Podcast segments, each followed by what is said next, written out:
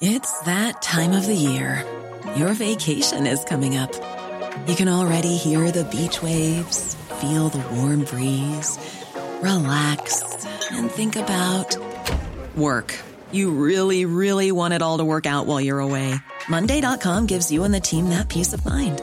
When all work is on one platform and everyone's in sync, things just flow wherever you are. Tap the banner to go to Monday.com.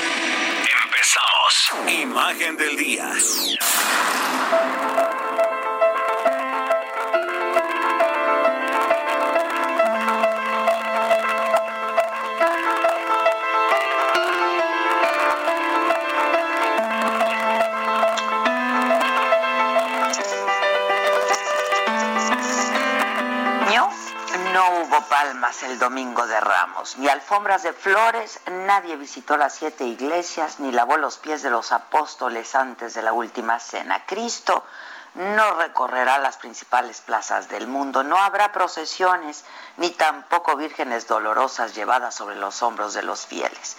Y es que esta es la Semana Santa en los tiempos del COVID-19. En España, de Sevilla a Murcia, pasando por Ávila, Badajoz, Almería, Málaga o Cáceres, los devotos, tamborileros y saeteros anunciaron que la música no va a faltar este año en los balcones de las casas. Timothy Dolan, el cardenal de Nueva York, epicentro de la pandemia en Estados Unidos, bendijo las calles de la Gran Manzana y llamó a sus habitantes a ser optimistas. No sabemos cuándo va a terminar, pero no se preocupen, no tengan miedo, estamos juntos en esto. En el Vaticano, en una basílica de San Pedro prácticamente vacía, el Papa Francisco honró a los santos que combaten al coronavirus, los sacerdotes, los médicos, las enfermeras, el personal médico sanitario. Y en una inusual ceremonia de Jueves Santo y una improvisada homilía basada en el concepto de servicio, el Papa con un semblante muy serio, expresó su cercanía con casi un centenar de sacerdotes muertos por asistir a los enfermos con el virus, pero también con los médicos y las enfermeras y los enfermeros que han perdido la vida en esta batalla. El Vaticano pidió a las iglesias católicas del mundo celebrar la Semana Santa, la conmemoración más importante del año para los cristianos, a puerta cerrada. La procesión, dijo, va por dentro. Durante la noche de mañana, sábado 11 de abril, el Papa oficiará la celebración litúrgica más significativa de la Semana Santa.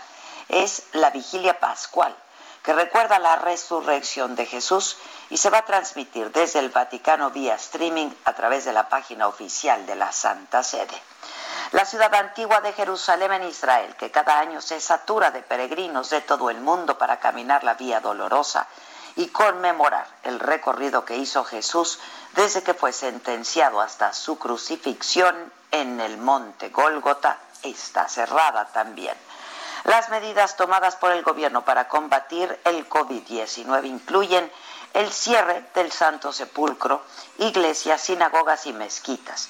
Los fieles podrán hacer visitas guiadas solo a través de Internet. Aquí en México, el cardenal Carlos Aguiarretes, arzobispo primado de México, convocó a todos los párrocos a dar una bendición con el Santísimo y a manifestar su unión mediante el toque de campanas desde sus templos para pedir que se acabe la pandemia del COVID-19 y pidió cancelar todas las expresiones religiosas y realizar vía virtual las celebraciones litúrgicas.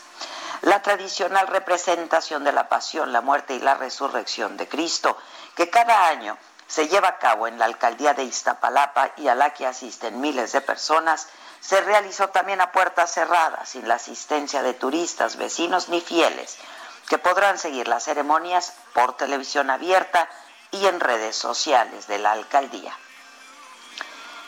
Y es que la iglesia está cerrada, el mundo también. Media humanidad está en casa confinada y los ritos milenarios se han suspendido a la espera de tiempos mejores, que pronto esperamos que lleguen.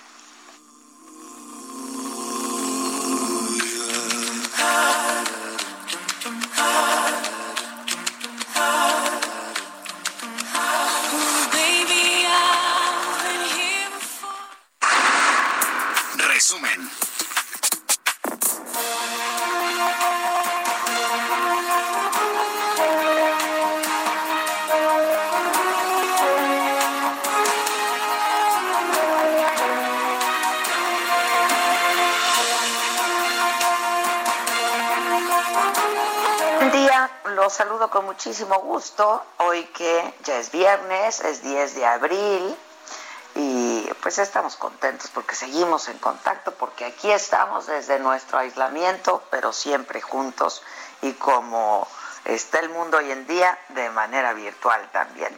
Hoy el presidente López Obrador anunció en la mañanera que México acordó con la OPEP, la Organización de Países Exportadores de Petróleo, la reducción en 100 mil barriles diarios, su producción petrolera. Así lo explicó. Participamos en un acuerdo de países productores de petróleo, los que están en la OPEP y en la no OPEP, y México eh, va a contribuir a estabilizar los precios que se desplomaron en los últimos días. La mezcla mexicana de 40 dólares barril llegó a 11 en el peor momento.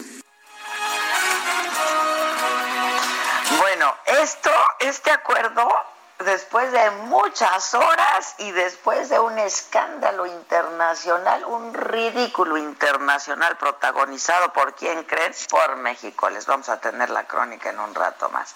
De acuerdo con los lineamientos establecidos por los países productores, se pedía que la reducción fuera del 23%, es decir, una tasa de 400 mil barriles cada día. López Obrador expuso que esto no era posible porque esa cifra no se ajusta a la realidad mexicana. Dijo, diariamente se producen 1.780.000 barriles de petróleo frente a los casi 12 millones que producen Rusia y Arabia Saudita. A ver, él lo explica así. Entonces ayer toda la tarde, todo el día, sobre todo por la tarde, fue la negociación, el llegar a un acuerdo de reducir la producción mundial de petróleo en 10 millones de barriles diarios para evitar que se siguiera cayendo el precio y eh, con esta medida estimular eh, el precio del petróleo crudo. Bueno, es que como les hemos dicho, pues está muy barato el barril de, petróleo, 10 dólares eh, hacía yo la comparación el otro día, pues que casi, casi cuesta lo que un tequila, ¿no?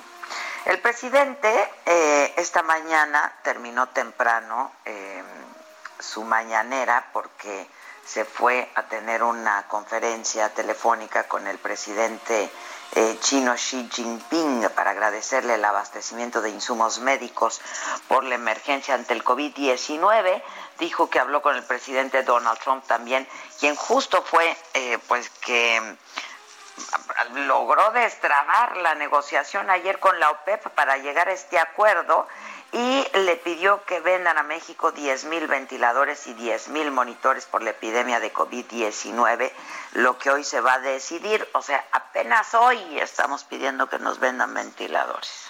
Aproveché la conversación con el presidente Trump llevamos buenas relaciones para pedirle en nombre del pueblo de México que nos ayuden vendiéndonos 10 mil ventiladores y 10 mil monitores. Bueno, em, López Obrador anunció que el próximo lunes en la mañanera va a dar un balance general sobre el avance del COVID-19 en México y las acciones que se van a seguir en los próximos días. Esto nos deja entrever que estamos por entrar a la fase 3. Todo se hará con apego a los análisis, proyecciones de los especialistas, de los técnicos médicos científicos que nos están ayudando, dijo el presidente.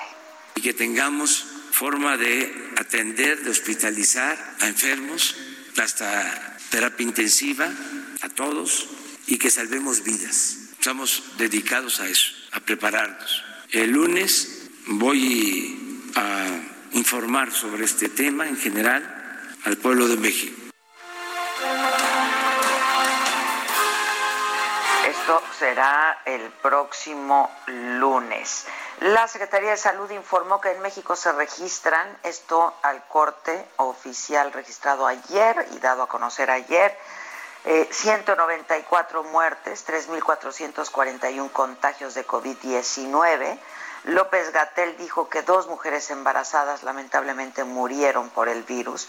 Una padecía diabetes gestacional, la otra hipertensión y presentaban las dos obesidad mórbida. Insistió que las mujeres embarazadas son población vulnerable, susceptible en esta epidemia. Murió el director del área de urgencias del Hospital de la Perla en Nezahualcóyotl, esto es en el Estado de México, también por contagio del COVID-19. El personal que pertenece al Instituto de Salud del Estado de México anunció que trabajan solo con guantes y bata en áreas donde se atienden a pacientes con posible infección de COVID-19 Luego dicen que nosotros que nos dedicamos a reportar esto, que son anomalías a todas luces, eh, pues eh, inventamos, pero pues no estamos inventando. Ayer por la noche iniciaron un paro para exigir al Instituto de Salud del Estado equipo especial de protección personal para atender a pacientes con COVID-19. La Secretaría de Seguridad Ciudadana intervino en la alcaldía Cuauhtémoc. Eh, yo no sé si ustedes tuvieron oportunidad de ver estas imágenes. Este, yo la verdad no daba crédito a lo que estaba viendo. Una importantísima concentración de gente en la viga, en el mercado de pescados y mariscos. Esto pese a los innumerables llamados de quedarse en casa de todas las personas por el riesgo de contagiarse.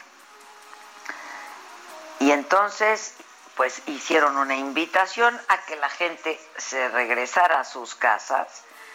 No hicieron caso, ahí seguían y entonces tuvieron que retirar los puestos ambulantes, cerraron el mercado eh, a ver, y no es que uno no sea sensible a las necesidades de la gente, sabemos que pues la gente necesita chambear, la gente necesita trabajar, pero déjenme insistir en esto, estamos hablando de un bien superior, que es la salud y la vida. La Secretaría de Salud acordonó el área eh, y después tuvieron que sanitizar la zona también.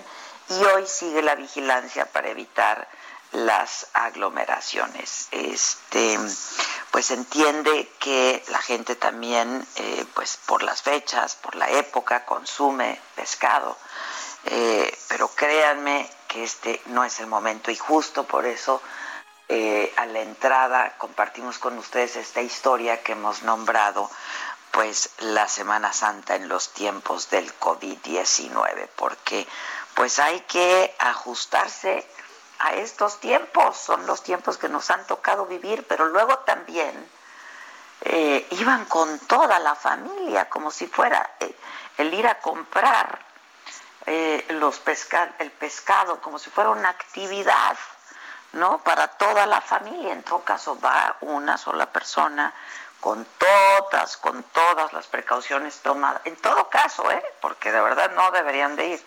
Pero déjenme ir al peor de los escenarios va una sola persona por parte de toda la familia, con todas las precauciones, a, compra y se regresa. Pero aquello parecía un paseo dominical, digo, perdónenme, con todo respeto a las creencias y a la celebración y a la fe que cada quien practique, pero esto va mucho más allá de la fe. Por favor, entienda, había niños, pero madres, pero padres, pero gente de la tercera edad y esto es un foco de contagio brutal. Eh, bueno, pues eso, eso es lo que pasó, eso es lo que pasó ayer y tuvo que intervenir la Secretaría de Seguridad Ciudadana. En otras noticias, pero que nos importan y no quitamos el dedo del renglón, ni lo vamos a quitar. En Oaxaca, el exdiputado del PRI, Juan Antonio Vera Carrizal, fue vinculado a proceso, se le dictó prisión preventiva oficiosa. Yo no sé qué hubiera pasado si la opinión pública y publicada hubiésemos no ejercido la presión que ejercimos. Este, pero bueno, finalmente se le vinculó a proceso, se le dictó prisión preventiva oficiosa hasta la audiencia de juicio en el que se le va a sentenciar por el delito de tentativa de feminicidio contra la saxofonista María Elena Ríos Ortiz.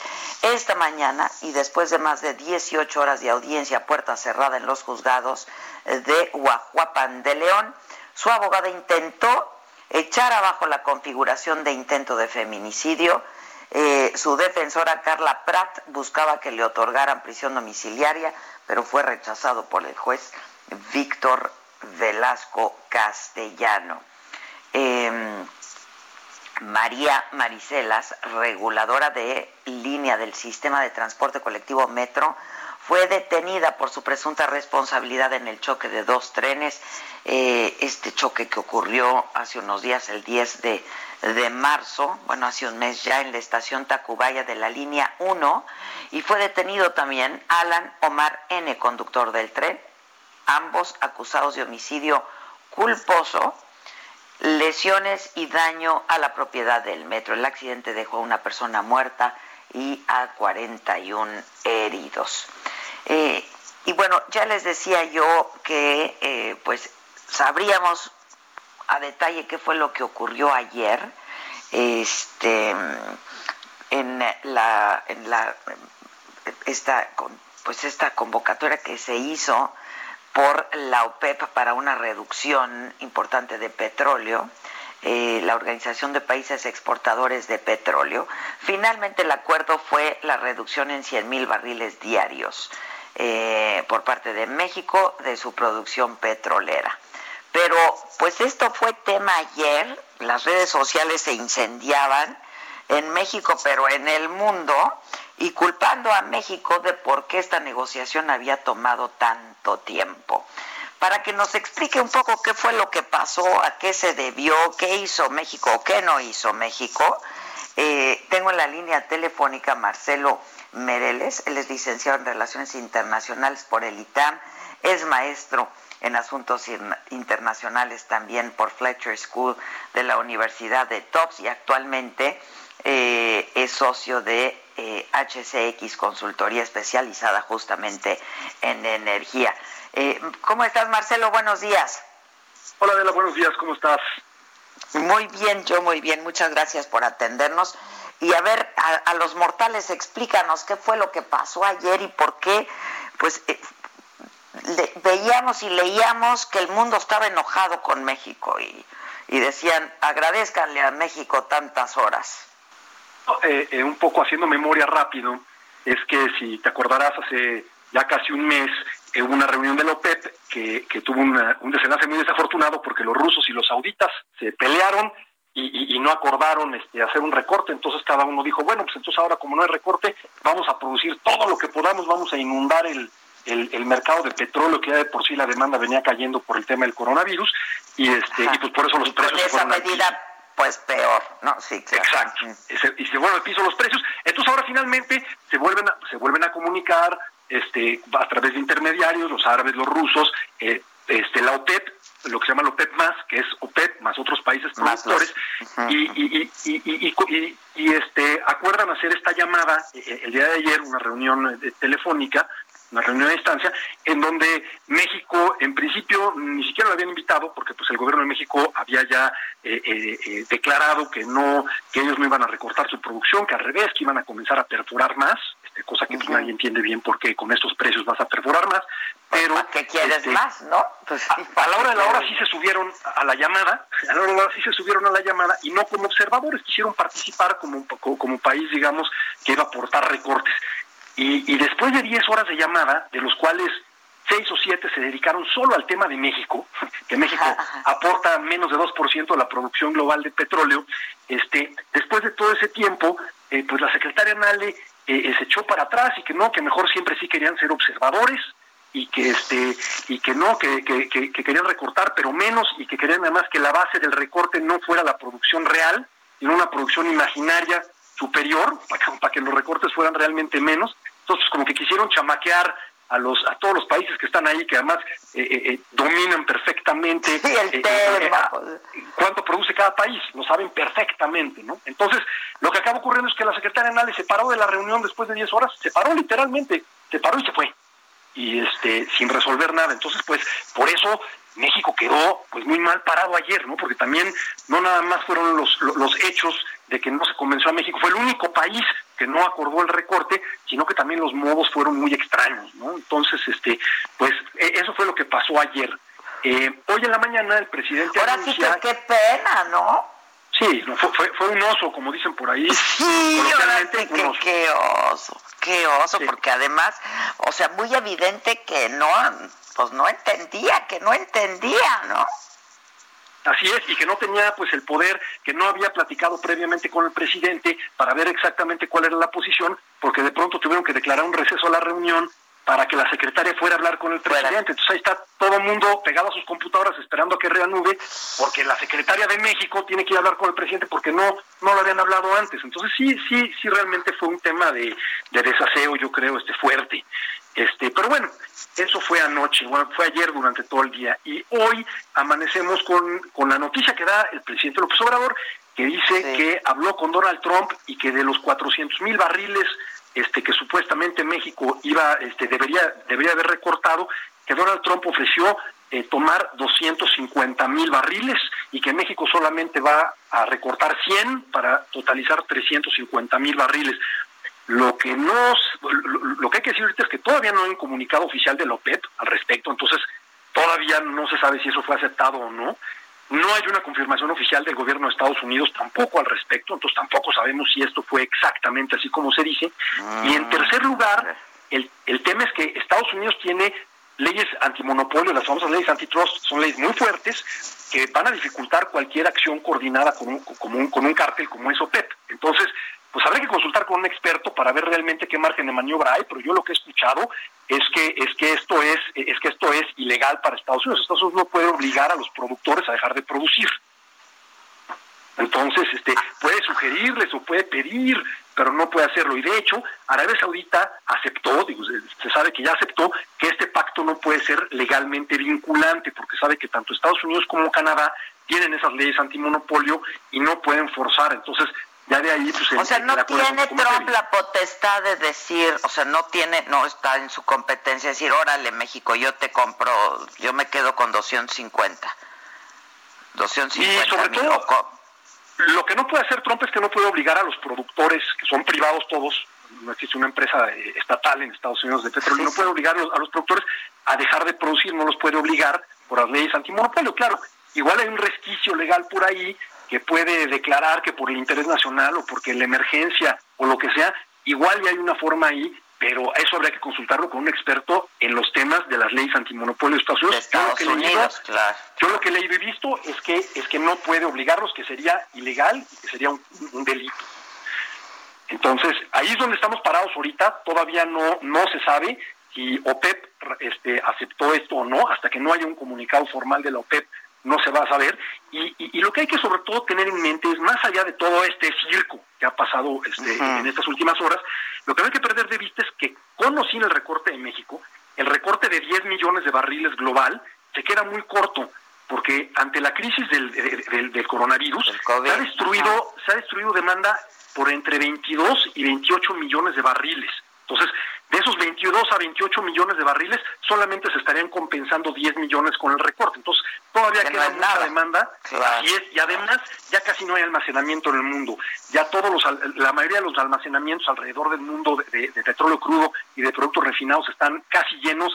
Los buques este, que se usan a veces para almacenar en estas épocas, los buques se usan para transportar crudo y, y petróleo y productos normalmente, pero en estas, en épocas como estas, se contratan los buques no para transportarlos, sino nada más para estar para almacenarlos. Y almacenar.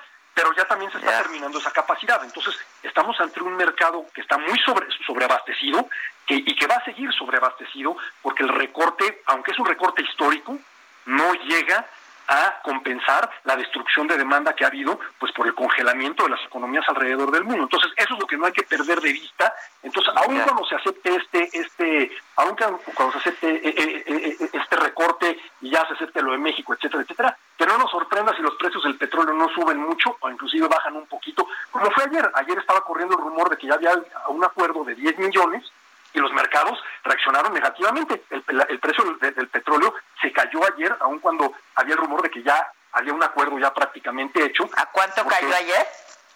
Pues ayer... Llegó a caer a cuánto.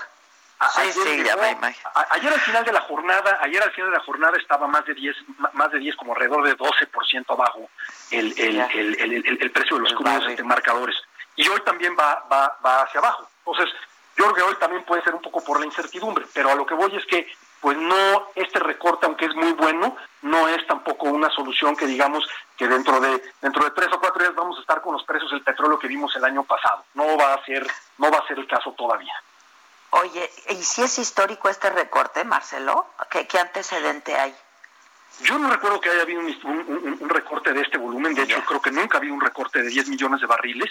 Este, eh, claro, la producción y el consumo mundial de petróleo ha ido subiendo con, con, los tiempos. Habría que ver en porcentaje, este, estos 10 millones de barriles es alrededor del 10% de la, del, del, del, consumo de petróleo crudo mundial antes de la crisis. Vamos, estábamos como en 100 millones de barriles diarios, era lo que se consumía de petróleo. Entonces, esto es 10%.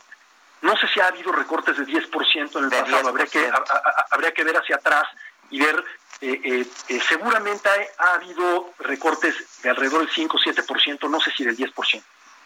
Ya, y aquí se va a hacer una refinería, Marcel.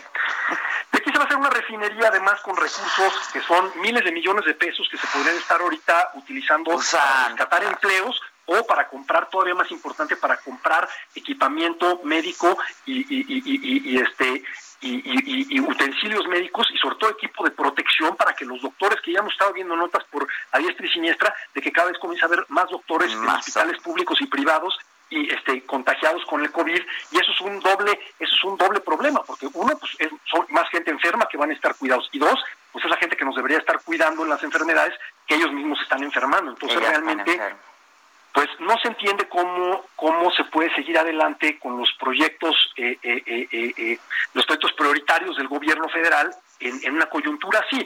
No creo que tampoco los deba de cancelar, está bien. el señor ganó la elección, este, tiene todo el derecho de, llevar adelante sus, proyectos, proyectos, pero en este momento se pueden diferir, se pueden diferir los proyectos y decir, no se invierte en, esos, en el aeropuerto, en el tren Maya y en la refinería de aquí a que salgamos de este problema, porque vamos a enfocar todas las baterías a rescatar la economía, pero sobre todo a mantener sano al pueblo de México.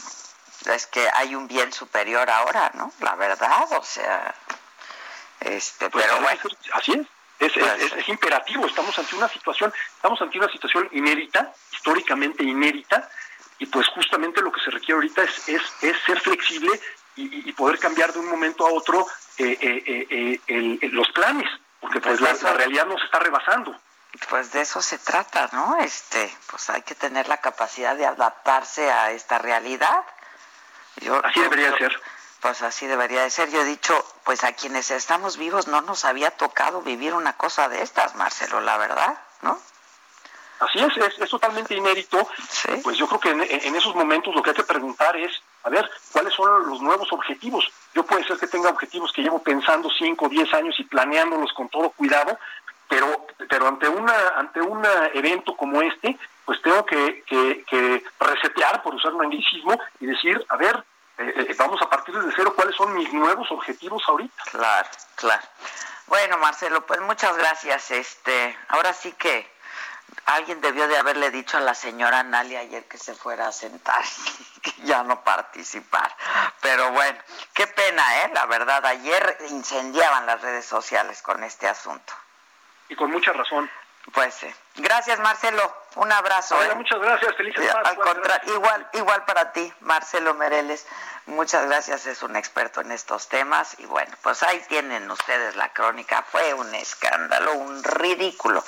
Hacemos una pausa y volvemos hoy que es viernes 10 de abril, son las diez y media.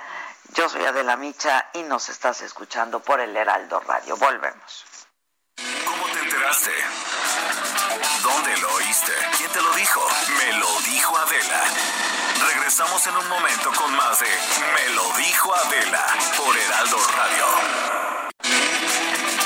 Continuamos con el estilo único y más incluyente, irónico, irreverente y abrasivo en Me lo dijo Adela por Heraldo Radio. Deportes.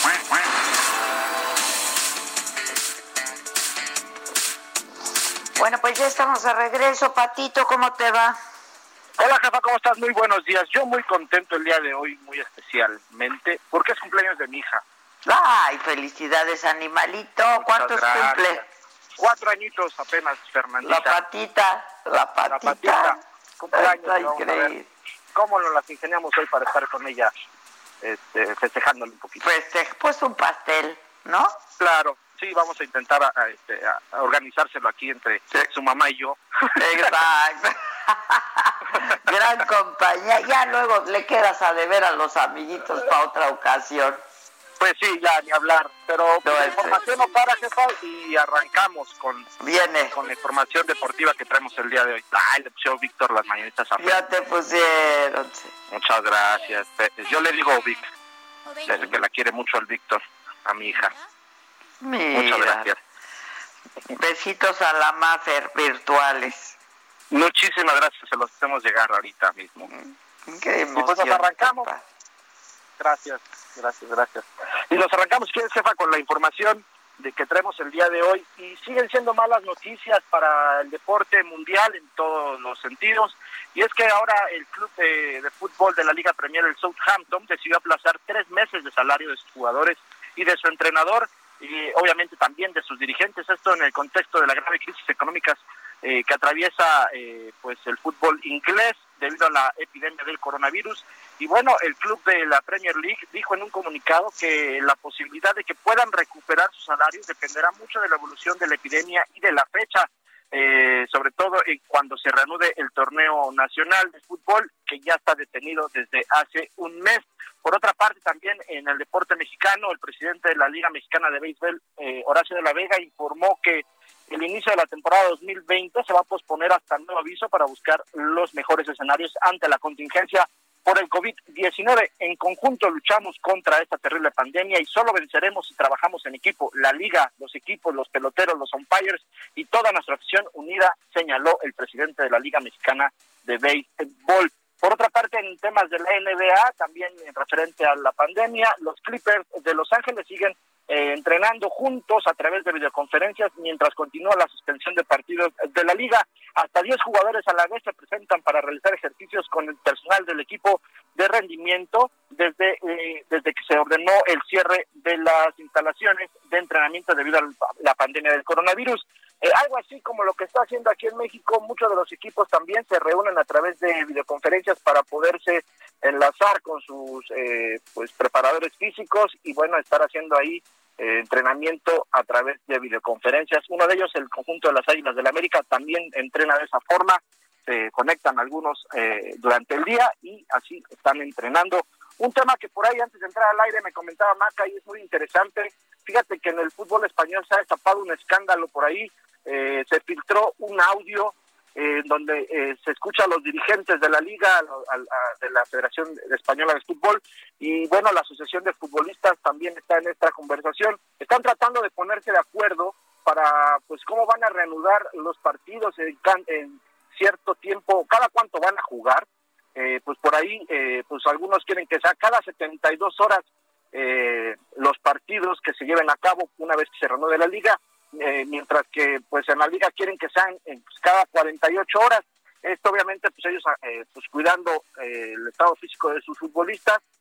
y bueno, el escándalo se destapa porque esta conversación se filtró a los medios y bueno, ahora la Asociación de Futbolistas Españoles pues está planeando denunciar a la Federación eh, de Fútbol de España, lo cual pues traería un problema grave una vez que pase esta pandemia, pues igual hasta sigue parada la liga porque no se han puesto de acuerdo cada cuánto tiempo van a jugar los partidos para que puedan así salvar el torneo que se suspendió por el coronavirus, jefa. Así está el mundo de los deportes. Muchísimas gracias, gracias Animalito. Muchas gracias, jefa. Gracias. Disfruta a tu hija y a tu familia, gracias. Muchísimas gracias, igualmente. Mamáquita. ¿Qué pasó? ¿Qué pasó? Ya el viernes lo logramos, lo logramos, una semana más, una semana menos. ¿Cómo lo quieres ver, medio lleno o medio vacío? Tú dime. No, pues mejor medio lleno, ¿no? Pues sí, no, ya una semana menos, ya falta menos para que nos volvamos a encontrar. Ya falta menos para que nos miremos de nuevo, mamáquita. Ya llevamos un buen rato, ¿eh? Un buen rato. Yo creo que este es un récord. Yo creo que este, para nosotras, es un récord. Pero mira, es que está bien ver el vaso medio lleno, como, como Rocío Nale, que ayer tuiteó orgullosa después de salirse de esta videoconferencia, tuiteó orgullosa que desde Villahermosa, Tabasco, habían participado nueve horas en esta reunión y que la mayoría de los países trabajamos en lograr consensos, consensos para la estabilización del petróleo. Oila, Adela. No, ¿A qué reunión fue ella?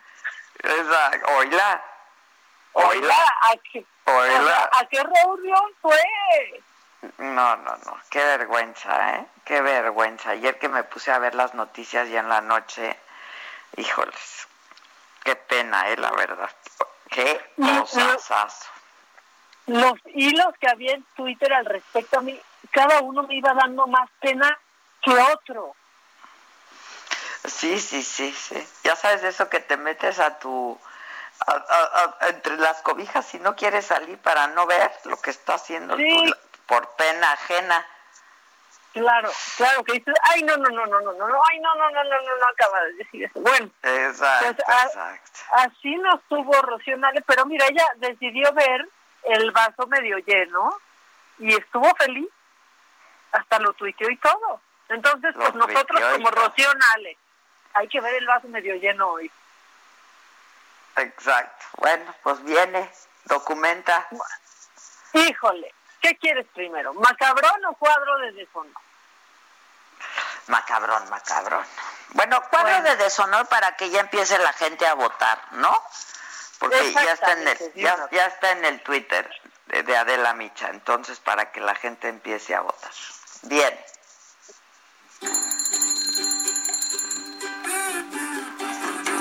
Cuadro de honor.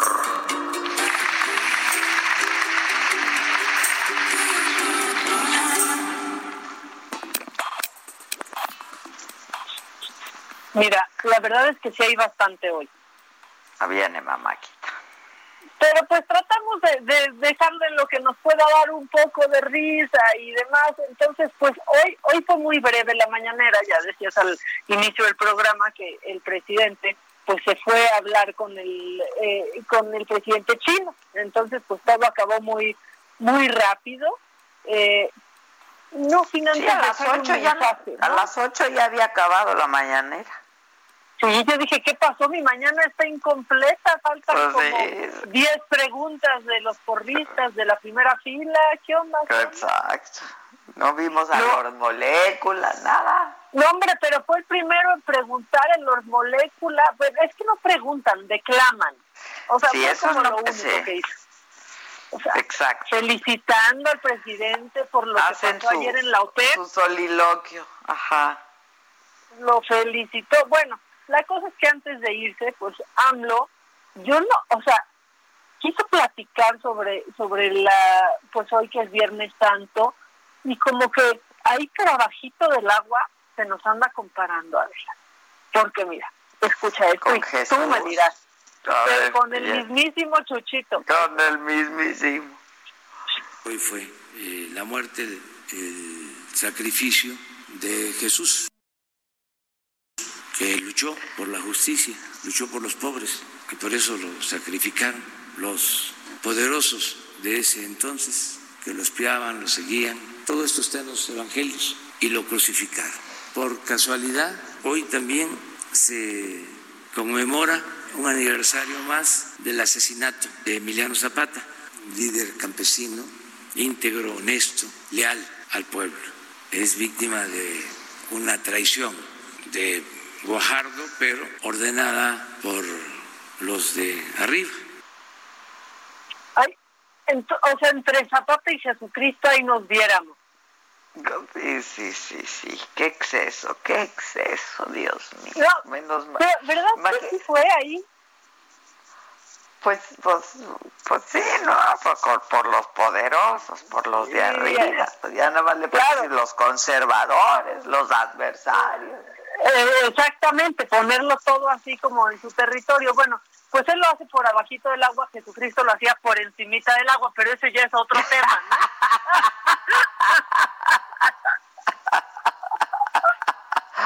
ese ya es otro tema. Ahí no hay similitud, ¿no? No, no, no, cada quien con su táctica. cada quien sus trucos. Cada quien, exacto, cada quien sus magias. Bueno, pues él se ganó el cuadro de deshonor. Ya ah, hemos hablado de ella y ayer pues todo mundo, o sea, era la mujer del momento para mal. Rocío Nale, que después de retrasar por horas la reunión de la OPEP, por horas, se fue a comprar cigarros. Adela no regresó. O sea, no avisó, no dijo nada. O sea, todo lo que haya pasado en la reunión lo dejamos a un lado. Pero se fue sin avisar. O sea, se paró y se fue. Se paró. Se paró y se fue. Bueno, pues después de nueve horas uno entiende, ¿no? Que ya esté cansada y así, pero pues avisa, ¿no? Despedida, uno no se va sin despedir. ¿Qué es eso? Uno nunca se va sin despedir, hombre. Pues sí, pues sí, eso está peleado, está peleado este cuadro de deshonor, porque, bueno, pues también se suma este superdelegado de Baja California, Jesús Alejandro Ruiz, que no le entendimos su chiste, no le entendimos su chiste porque no tenemos el mismo sentido del humor horrendo que tiene él sobre pues lo que dijo de las familias, las que sobrevivan, ¿no? Ahí está el audio. Mm, a generar recursos económicos, ahí están las consecuencias. Entonces todo el mundo va a cambiar su sistema de salud, creo que esa va a ser una de las grandes fortalezas. Y también que va a emerger una sociedad mucho más solidaria y va a emerger una nueva, un nuevo fortalecimiento de la familia, las que sobrevivan. no, estoy bromeando, pero va a un fortalecimiento de la familia. No, no, no.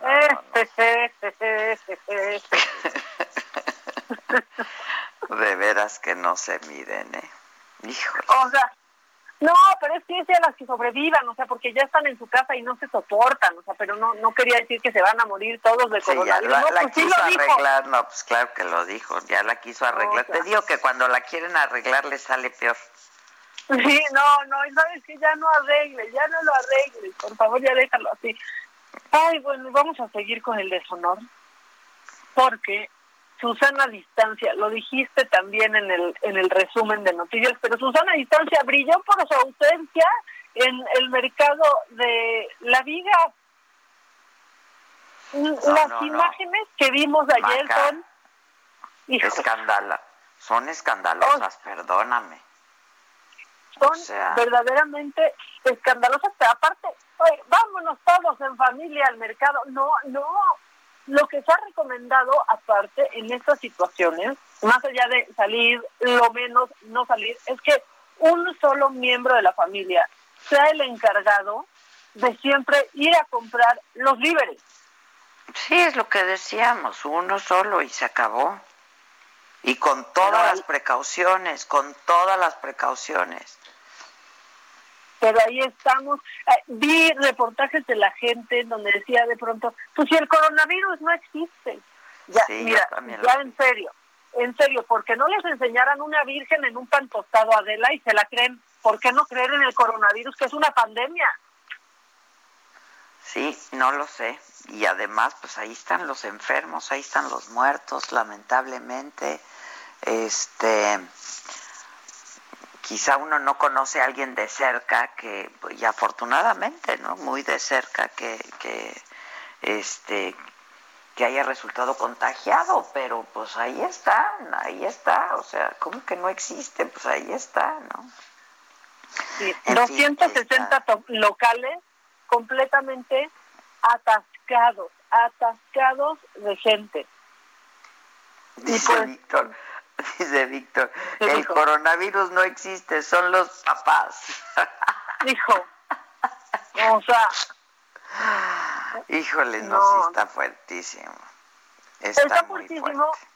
Da, da coraje, bueno, a mí en lo personal me, me causa mucho enojo porque gran parte de la sociedad, a pesar de los sacrificios que implica económicos, personales, porque implica sacrificios absolutamente para todos, Adela, estamos haciendo lo que nos toca en la medida en lo que en lo que podemos. Y de pronto ver estas imágenes, no se están arriesgando ellos solamente, nos están arriesgando a gran parte de la a todos. Es una irresponsabilidad por donde la veas, es una irresponsabilidad absoluta. Y es muy reprobable que lo permitan. Bueno, finalmente pues fueron este y pues tuvieron ahora sí que hacer una evacuación. Es que aquello era no no no no. o sea estaba pero atascado de verdad. Bueno y ya por último en el cuadro de, de deshonor también mencionaste en el en el resumen de noticias pues esta audiencia en, en Oaxaca del exdiputado Vera Carrizal por por las eh, agresiones a, a María Elena. Bueno pues en Facebook se tienen que llevar el cuadro de deshonor, porque fíjate que, que Carlos, Carlos Pratt, eh, ¿no? que pues forma parte de esta firma jurídica que es Pratt eh, quienes son encargados de la defensa del exdiputado, pues de pronto, de pronto ponen un post en Facebook y se les olvida que todos estamos con los ojos puestos en ellos en todo lo que hagan, en cualquier plataforma y de pronto ponen un, un este una publicación que dice en la imagen, no se equivoquen, los feminicidios se empiezan a prevenir en casa, eduquen a sus hijos, rescatemos la pérdida de valores que nos han llevado a esta situación. Y abajo se le, vamos con AMLO MX. ¿En serio? Están para esa. No, no, no, no, no. Pero aparte, perdón, no entiendo qué tiene que ver Chana con... No entiendo. O sea, no tiene que ver una cosa con otra, pero aparte están en medio de este, pues, pues de, de esto que si no se hubiera hecho tan mediático, hoy ese hombre quizás estaría en otro lado como si no hubiera pasado nada, ¿no? Es lo que decía yo, si no fuera por la opinión pública, la, la, la, la presión de la opinión pública, la opinión publicada, pues aquel quién sabe dónde estuviera, ¿no? Como si nada. Exactamente. Y que bueno, eh, están como como si nada, ¿eh? Porque ahorita me está mandando Steph algunas imágenes que están en, en redes sociales, en donde pues la abogada Carla Prat está ahí festejando, festejando en algún estado de de la República, así lo ponen, en algún estado de México preparando el equipo del sistema acusatorio de audiencia y sale la abogada partiendo su pastelito en una casa de Vera Carrizal. No están para eso. Qué horror. Bueno, a ver, Maca, entonces, cuadro de deshonor para que la gente participe. Está en Adela Micha y participan entonces. AMLO trata de compararse con Jesucristo por, debajo del, agua. Exactamente. Dos. que se fue por los cigarros en la reunión de la Tres. El superdelegado por las familias que sobrevivan. Ok. Y, Susana Distancia. Ah, y Susana. Que brilló por su ausencia. Ahora sí está cañón, ¿eh? Sí, híjole. Pero vamos a ver qué opina el público, ¿no? Y llámenos también y pónganse en contacto con nosotros. Hacemos una pausa y volvemos, mamáquita, aguántame. Ya está. Aguántame. Hacemos una pausa, nos estás escuchando por el Heraldo Radio. Esto es Me lo dijo Adela, ya volvemos. ¿Cómo te enteraste? ¿Dónde lo oíste? ¿Quién te lo dijo? Me lo dijo Adela. Regresamos en un momento con más de Me lo dijo Adela por Heraldo Radio. Estilo único y más incluyente, irónico, irreverente y abrasivo en Me lo dijo Adela por Heraldo Radio.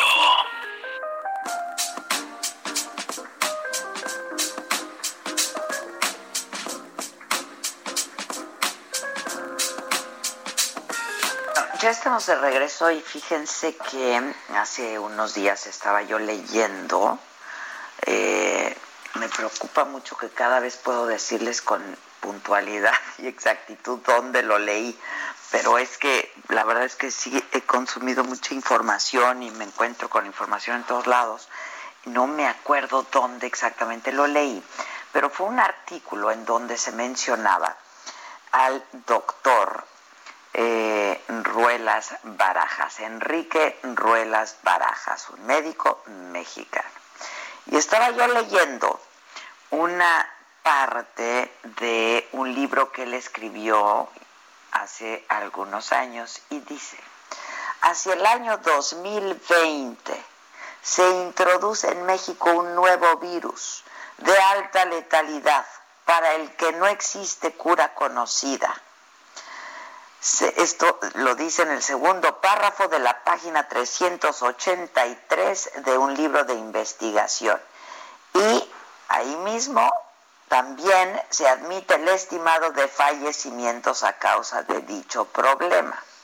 Y dice, a pesar de las restricciones en su transmisión, muy corta vida en condiciones ambientales normales, se estima que a causa de este virus fallece cerca de medio millón de personas. Y en el libro también, insisto, escrito hace muchos años, se explica que la epidemia duraría varios meses.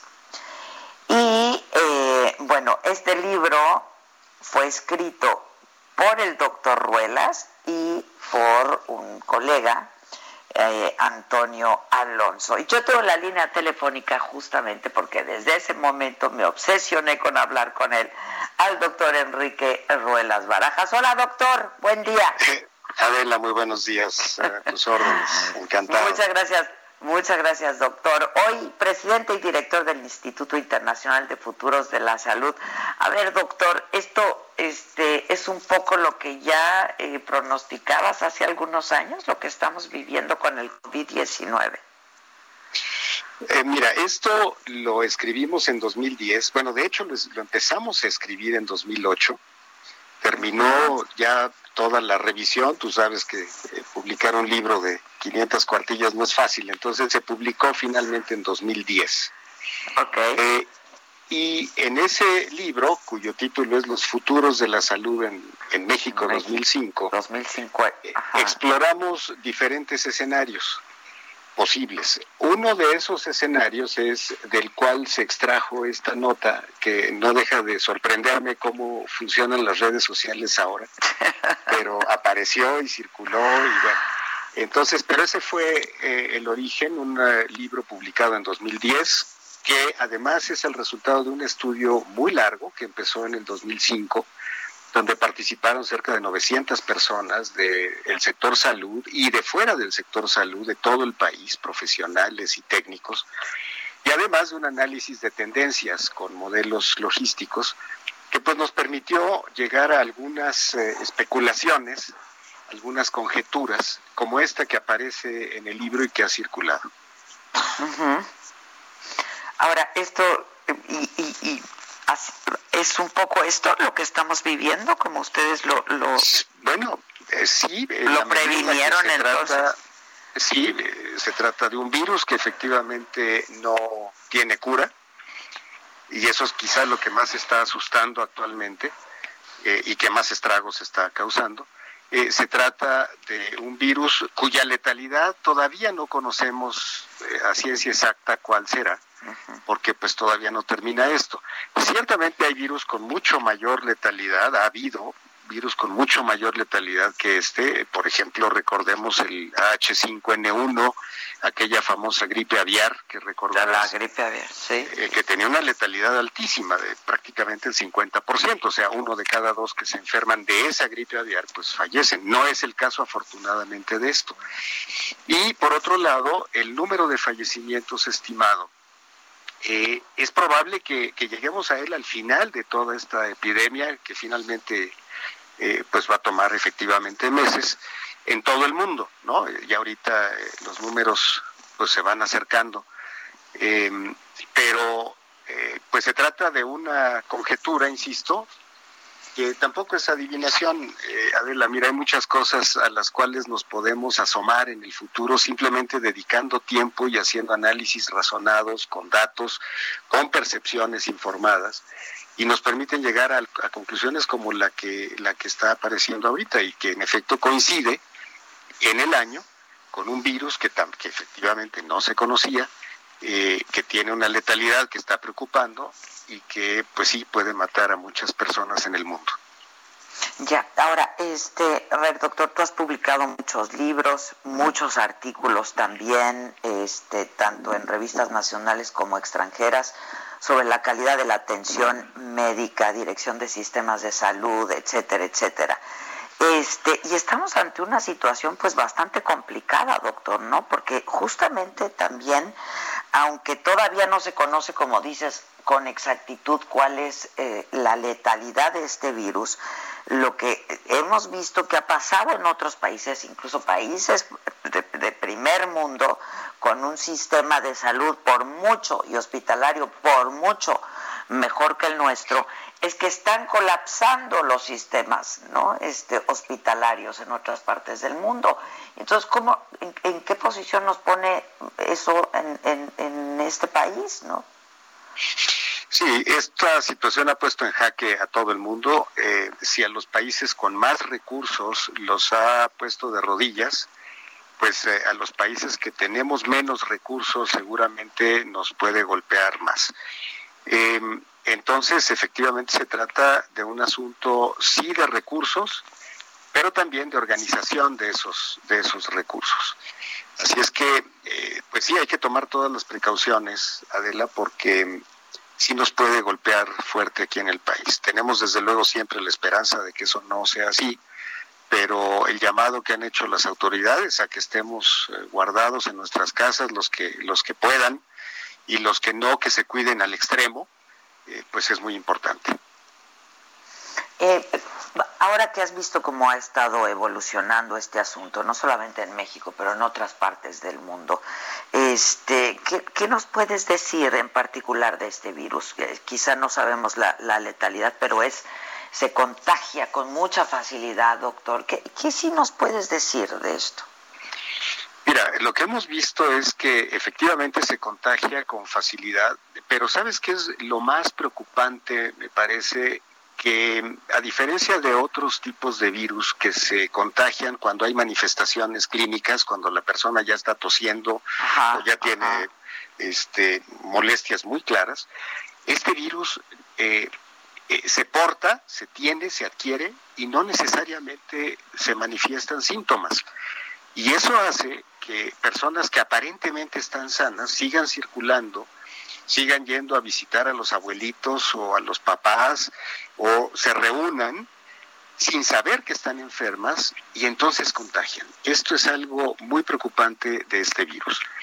Lo otro que sabemos también es que es un virus eh, muy agresivo para las vías respiratorias porque desencadena una reacción de defensa del organismo, una reacción inmune en algunas personas que es realmente la que mata no tanto el virus per se, sino la reacción que genera en la gente que le produce una terrible inflamación en los pulmones y eso finalmente va llevando a una lo que llamamos eh, los médicos una falla orgánica múltiple. Porque es tal el daño en los pulmones que te empieza también a afectar riñón hígado y bueno deja, de funcionar no crashea pues, deja de funcionar así es. entonces eh, yo creo que esos son los factores que más eh, temor están generando. No hay cura, el virus se contagia con relativa facilidad, pero sobre todo es eh, un virus pues misterioso porque hay gente que lo transporta sin saberlo y contagia. Y finalmente la reacción que produce en el organismo puede ser muy fuerte. Es decir, este virus contagia aunque no tenga una manifestación, aunque sin, sin síntomas, sí, asintomáticamente.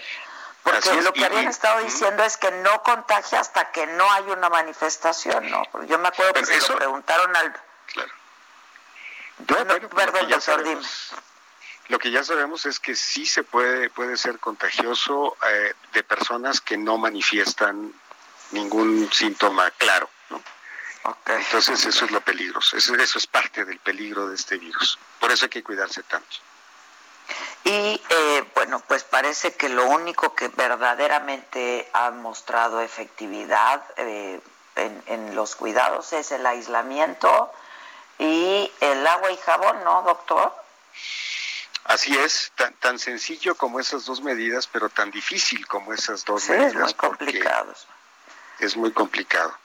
Y con daños eh, severos a las economías familiares y a las economías nacionales que esa va a ser otra pandemia, ¿no? O ya está siendo otra eh, pues pandemia. Eh, así es. Mira, en, estudios del futuro, en, los estudios de prospectiva, como el que hicimos para este libro y como el que seguimos los que seguimos haciendo desde el Instituto de Futuros, hay un concepto que se llama evento portador de futuro. Un evento portador de futuro es una situación que aparece que te indica que el futuro no va a ser igual que el pasado. Déjame ponerte un ejemplo trivial y ahora verás la dimensión de lo que puede significar esta pandemia.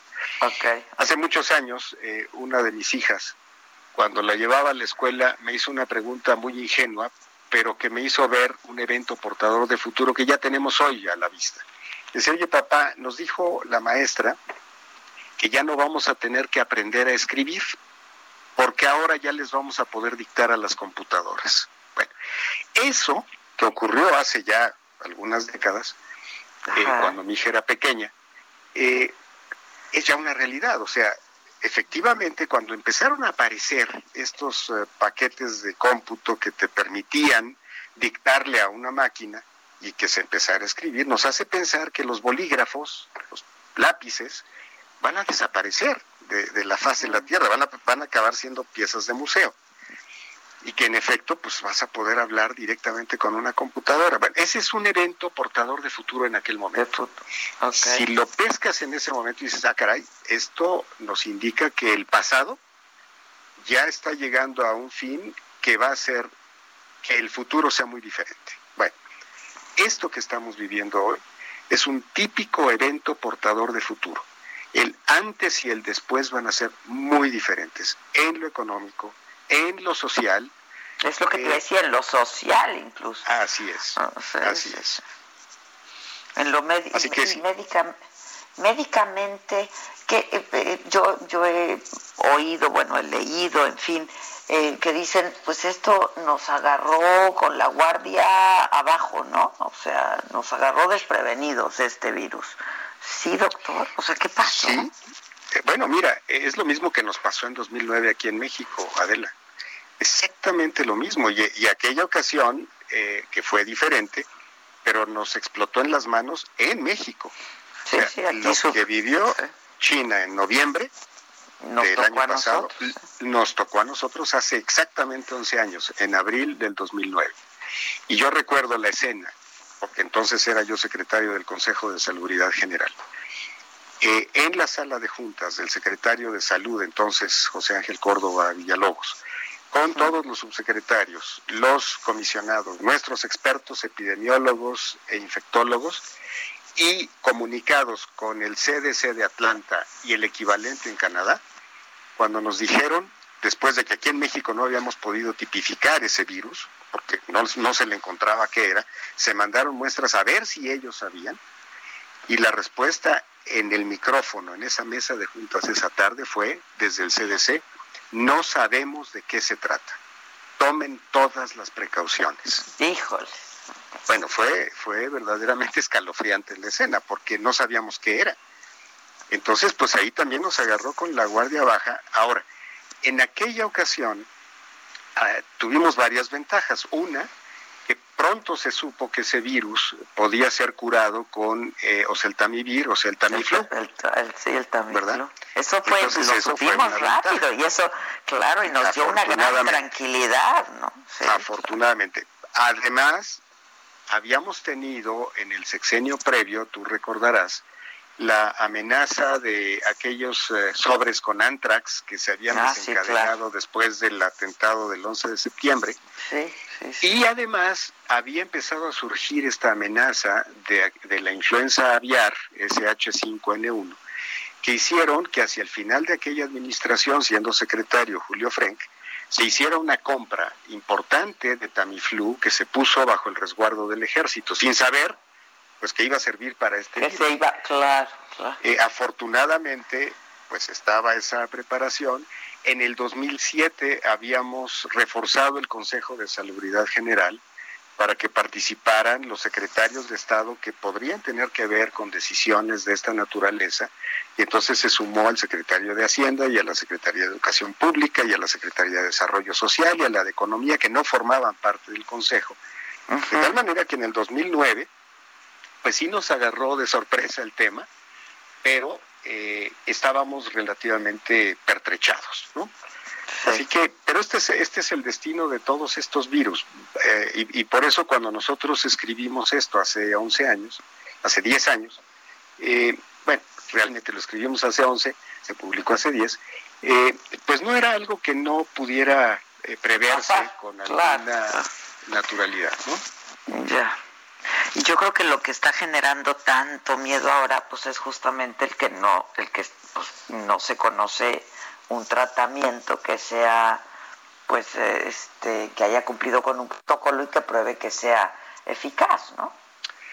Eso, Adela, y la otra parte que me parece que genera también mucha incertidumbre y miedo, es que aunque hemos visto que esto afecta de manera muy importante a adultos mayores, también estamos viendo un buen número sí. de fallecimientos en, en eh, personas eh, joven, sí. eh, jóvenes. Entonces, cuando te enfermas, pues es literalmente un volado. Tú no sabes cómo va a reaccionar tu organismo y ante la carencia de un medicamento que pueda curar, pues esto se puede ir hacia una manifestación suave, sencilla, benigna, o sí, hasta la o muerte. No. Y no lo sabes. ¿no?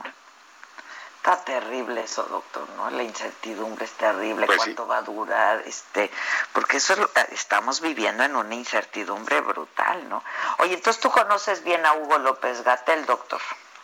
Sí, cómo no, lo conozco bien, por supuesto. Oye, doctor, este, ¿qué es esto del método Centinela? Porque eh, pues él sale a decir que, este, y lo dijo en una de estas conferencias que él encabeza, ¿no? Este, todas las noches, y dijo que el método Centinela quiere decir que multipliquemos por 8.2 el número de contagiados, este, casi casi como comentábamos ayer, le restas 2, le multiplicas 1, y esos son los infectados, pero luego corrige la plana el secretario de salud y dice que no se trata de eso, que muy probablemente será el número de infectados cuando pasemos y acabe todo esto. ¿Qué es esto del método Centinela? Porque no es algo que se sacaron de la manga ahora, doctor. No, no, en efecto, este es un método eh, muy utilizado, se ha utilizado particularmente con, con influenza, y lo que significa es que imaginemos que hay si se imagina tu auditorio una película del oeste donde hay un fuerte y está el vigía viendo que no los vayan a atacar, eh, bueno, pues ese vigía es un centinela que desde ese puesto de eh, visión puede estar detectando cuántas personas se acercan a atacar el fuerte. Si hacemos esa analogía, lo que ocurre es que tú designas algunas unidades de atención médica, centros de salud o unidades de urgencias o hospitales, eh, que van a registrar cuántos casos están recibiendo ya confirmados. Uh -huh. Y con base en ese número de casos y sabiendo qué tanto se reproduce esta enfermedad, tú puedes estimar estadísticamente cuántos más pueden estar enfermos a pesar de que no te hayan llegado a ese puesto. Ya, en este momento, no, Juan. En este okay. momento. En este Así momento. Es. Okay. Y entonces eh, existen estos, estos eh, centros centinela que detectan los casos que ya tienen manifestación, que ya se confirman y a partir de eso estiman el total de números que, de, pacientes o de personas que pudieran estar ya infectadas. Eso, eso es lo que significa. Ahora, finalmente te pregunto, este, sé que me, me querrá ser este, eh, prudente, pero sí te quiero hacer esta pregunta. ¿Qué piensa la comunidad científica? ¿Actuamos a tiempo en México? ¿Se sea, actuó oportuna y pertinentemente? La verdad, doctor. Eh, mira, a ver, te contesto de esta manera. Hace un momento te relaté lo que vivimos en aquella sala de juntas de la Secretaría de Salud en Lieja hace exactamente 11 años. Eh, cuando escucho de pronto en estas fechas que dicen es que se actuó muy pronto, se actuó demasiado rápido, se tomaron medidas muy duras, entonces... Pues lo dijo López ¿eh? Bueno, mi reacción es decir, no solamente él, pero eh, es, algo que se comenta, ¿no? entonces yo digo, a ver, me hubiera gustado que estuvieran allá adentro en esa sala de juntas, porque escuchando lo que escuchamos, viniendo del CDC de Atlanta, diciendo tomen todas las precauciones porque no sabemos de qué se trata. No me puedo imaginar, Adela, en aquella época diciendo, bueno, este, pero de todas maneras, mira, vamos a esperar. Si hay más muertos, pues entonces tomamos medidas, ¿no? Pues no, no es algo que puedas hacer éticamente, ¿no? O sea, no puedes esperar a, que haya cuántos muertos para tomar medidas. No, Bueno, entonces, en aquel momento se tomó la decisión que en ese momento se juzgó era la correcta con la información que se tenía en ese momento. Bueno, de la misma manera yo diría, yo hoy, ya no estoy en el gobierno desde hace varios años, yo no podría juzgar que, eh, las decisiones que se están tomando ¿Qué le toca hacer a los eh, consultorios adyacentes a farmacias? ¿Qué le toca hacer a las eh, compañías farmacéuticas? ¿Qué le toca hacer a las compañías que, eh, fabrican equipo? ¿Qué le toca hacer a las universidades, aunque ahorita estén paradas, pero tienen sus redes? Algunas de ellas incluso siguen funcionando con cursos a distancia. O ¿qué le corresponde a la sociedad civil? Y eso no lo estoy viendo. No sé si exista, pero la impresión que tengo, Adela, es que no se está viendo y, lo percibo porque pues yo recibo muchas llamadas al día de personas que me dicen, oye, ¿qué, hacemos? ¿A, dónde acudir? ¿Con quién hablamos? hay cierto grado de incertidumbre eh, que yo creo que podría eh, mejorar. Entonces, eso a mí me encantaría. Es que eso también genera mucha incertidumbre. Pues sí. O sea, este, encima de todo lo que ya. Entonces, te digo, yo no podría juzgar las decisiones. Lo que sí puedo opinar es que yo no estoy viendo un plan de acción con una estrategia muy clara.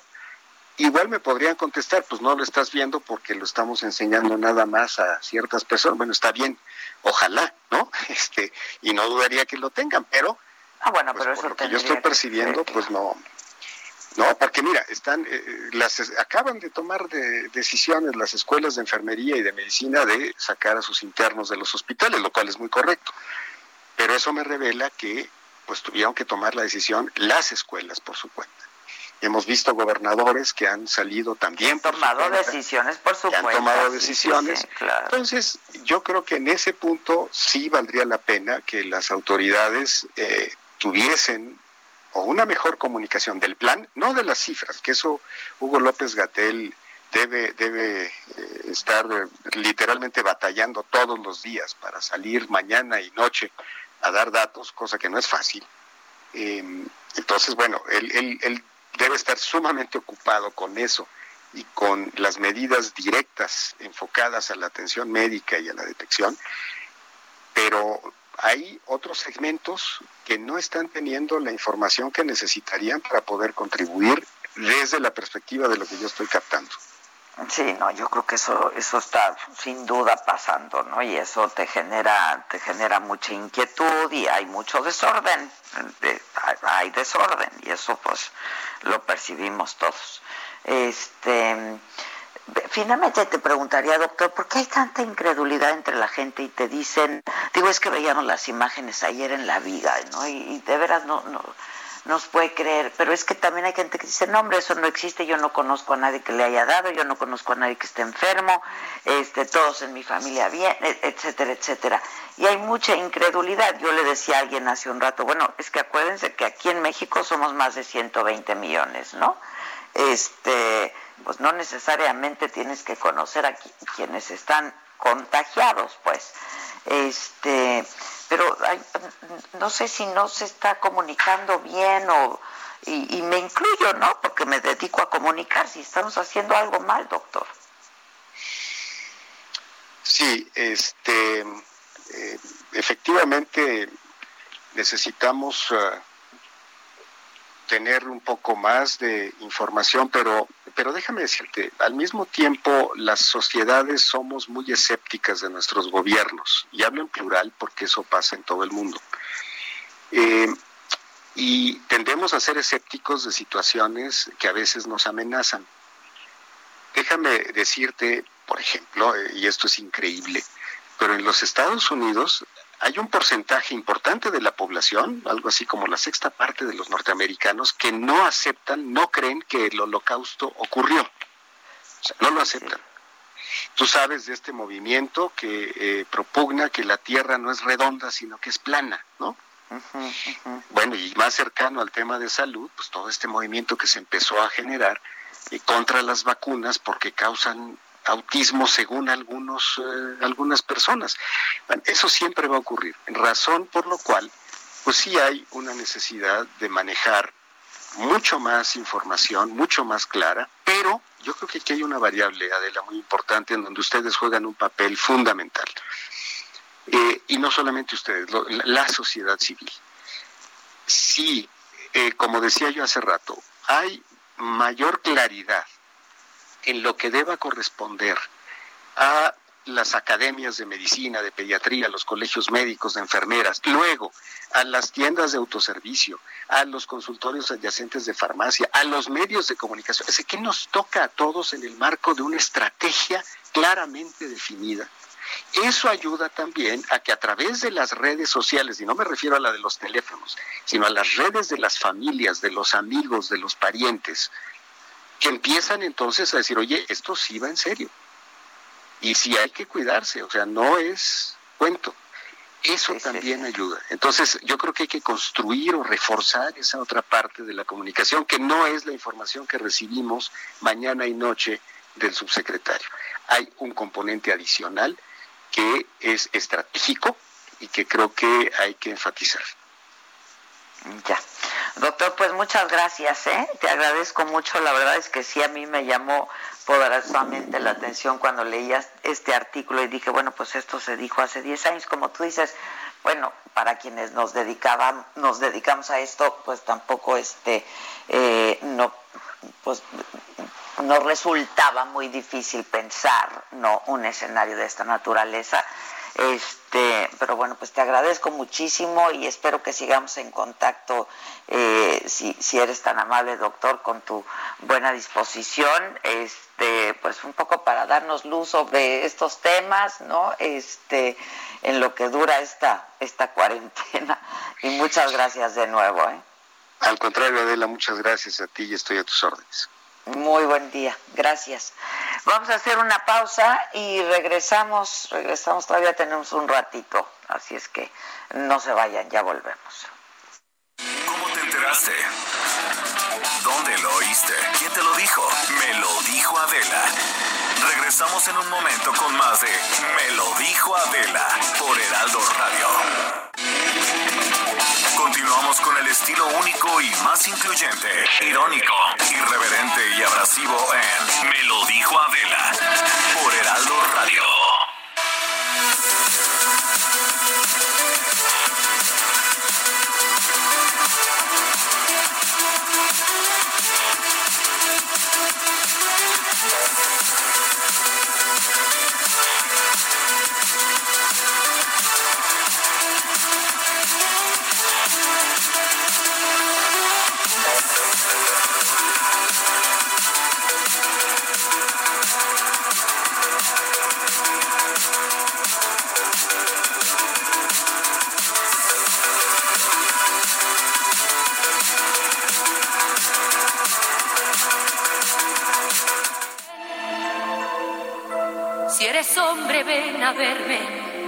Háblame. Cara a cara, frente a frente, dímelo. Un cobarde y mentiroso como tú, sin valor, sin dignidad. Yo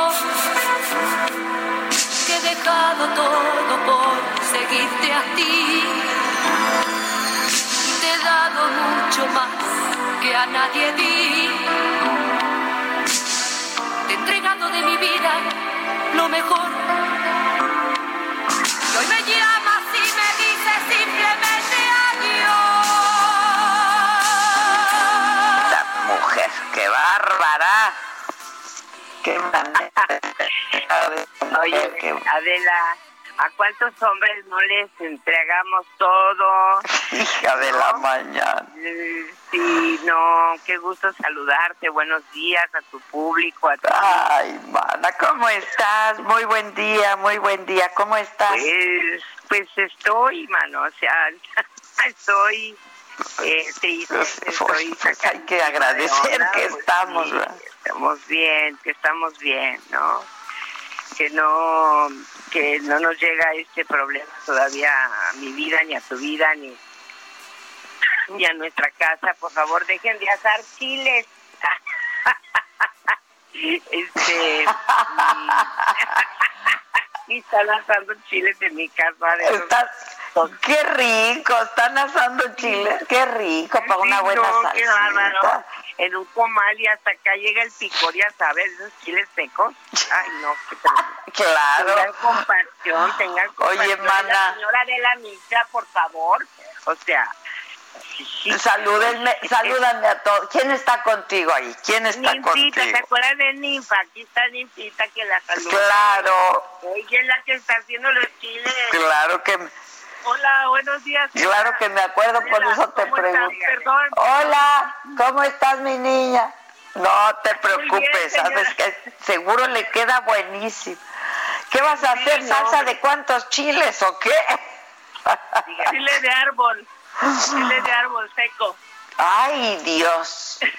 Uy, esa le ha de quedar re buena y luego me regalas tantita. Claro, no ya se artesanal. Oye, Lupe, sí. de Oaxaca, sí, dime. Dime, dime, Adela. Pues es que ella es súper cocinera, tenía su, tiene su Sí. restaurante, ¿no? Sí, tiene 24 años. Tenemos juntas 24 años. Sí, sí, sí. Y ahora lo tuvo que cerrar. Yo lo sé, Aquí a mi casa y este, aquí estamos con, estoy con ella, ¿no? Apoyándola y... y, este, Bueno, pero están juntas, qué bueno que están juntas, Sí, ¿no? Sí, sí. Es linda, es muy fiel. Oye, sí. sí está sacada de onda. Yo también estoy sacada de onda, Sí. ¿eh? Porque es un país afortunadamente alegre, estamos bien, sí. pero Sí. Siendo un país tan alegre, música, este, artistas, no, hablo de todo tipo, ¿no? Artesanales, aquí camina el turismo, se oye música por todos lados, sea, ¿no? Y ver ahora un país, un mundo caído, un mundo enfermo, un mundo triste, o sea, me, me, me da cosa, me pone, se me apachurra el corazón, ¿no? Sí. O sea, pero Dios Sí, me da paz en mi es que corazón. además como que el mundo se puso en un impasse, ¿no? O sea, Siento que fue una pausa, una pausa, ¿no? Sí, sí, sí. Sí. Pero también ayudó mucho a que todo eso se descontaminara, ¿no? O sea, eh, todos nosotros hemos eh, hecho echado a perder este, la creación, o sea, literal. Aquí en Cancún, por ejemplo, eh, la playa tiene otro color, más turquesa que antes. Eh, yo desde mi terraza veo los peces. Antes no se veía, no, no porque estuviera mal, no, se veía. Ajá, no se veía, pero no hay contaminación, también allá por el centro se ve, pero poca, no, no, no como el DF, pero si hay una poca, ahora no hay nada. Claro, claro. Este, pero es un pueblo fantasma, Adela. No hay nadie en la calle, no hay nadie en la playa, no hay eso. nadie en la alberca, no hay nadie, nadie, no hay nadie. Literal, no hay nadie. Está prohibido todo. No, y además, o sea, Sí. Todo. Y estás hablando de un lugar que pues vive del turismo, Lupita, ¿no? Y que ahorita estaría llenísimo. Llenísimo. Entonces, el año pasado aquí no que había un alma. Entonces, ahorita verlo así es es un bajón terrible. La economía está terrible. Sí, bajón. Sí, sí, totalmente. Oye, ¿no has visto a tus hijos? ¿No has visto a tus nietos? Pues va FaceTime. Videollamada. Sí, este, puro fe. Pero sí los extraño muchísimo, mucho, mucho. Los, pues claro. mi corazón, sí, los extraño mucho. Me hablan para ver cómo estoy. Y ellos también. De la tercera edad, de la tercera edad, les digo, a ver, bájenle tres rayitas a su pantalón, ¿verdad? Sí, de la tercera edad, pero no hacen como si fuera de la tercera edad. Trátenme como si no fuera de la tercera edad. Claro, se siente uno mejor. Aparte ya hay cuarta edad y lo que nos falta. Oye, mana, pero sí te estás cuidando, ¿verdad? No estás saliendo, sí te estás cuidando. No, pues. no, no, yo sí me da miedo. No miedo, pero sí prefiero precaución. No, no salgo ni al lado. No claro, salgo la nariz ni al, ni al balcón, este, Adela, no lo hago. Sí, no, no, no. A mí me da la impresión que hasta el aire está contaminado. O sea, ya no sabes, ¿no? Si, si, es que si, no sabes y te sientes muy expuesto. Ajá, o sea, sí, te, el otro día, El otro día que, ¿qué? Oye, el otro día hicimos una fiesta. Mi comadre. Pues sí, tú dime, comadre. Hicimos una fiesta virtual con tu hijo Jorge, no sabes qué diversión. Ah, lo vi, lo vi, pero también vi lo que hiciste en tu casa con tu hijo, con tus hijos. O sea, ah, me encantó, sí, ¿viste? El me virus. encantó, bueno, algo diferente, viviendo lo que realmente una familia normal vive. O sea, yo conocí mejor, conocí a tus hijos, cómo se llevan. Eso a mí me pareció bien bonito, gratificante para todos nosotros. Yo porque te sigo y porque soy tu fan y ahí estoy pegada, ¿no? Pero me encantó tu hijo tocando la guitarra, el expulsado, ¿verdad? El amigo, el expulsado. O sea, sensacional, o sea, la, la, me encantó eso de Big Virus, o sea, el, el nombre es genial. Sí, sí, no tomando las cosas con humor, ¿sabes? Con sentido del humor. Eso está increíble, Adela. De verdad, te felicito. Muy bien, muy, muy bien. Ay, pues muchas gracias, Lupita. Pues un poco para darle a la gente también un poco de ánimo. Y mira, la verdad es que el aislamiento es complicado. Somos, pues somos animales sociales, ¿no? Los, los seres humanos somos sociales por naturaleza. Este, entonces el aislamiento es complicado y la convivencia es complicada también, ¿no? Este, porque te das cuenta de las pocas horas que vives con quienes con quien que convives con quienes vives en realidad porque pues todos exactamente. tenemos nuestras actividades. Entonces un poco para decirle a la gente no pasa nada no este todos nos peleamos y todos nos reencontramos y es la vida normal es el cotidiano de todos.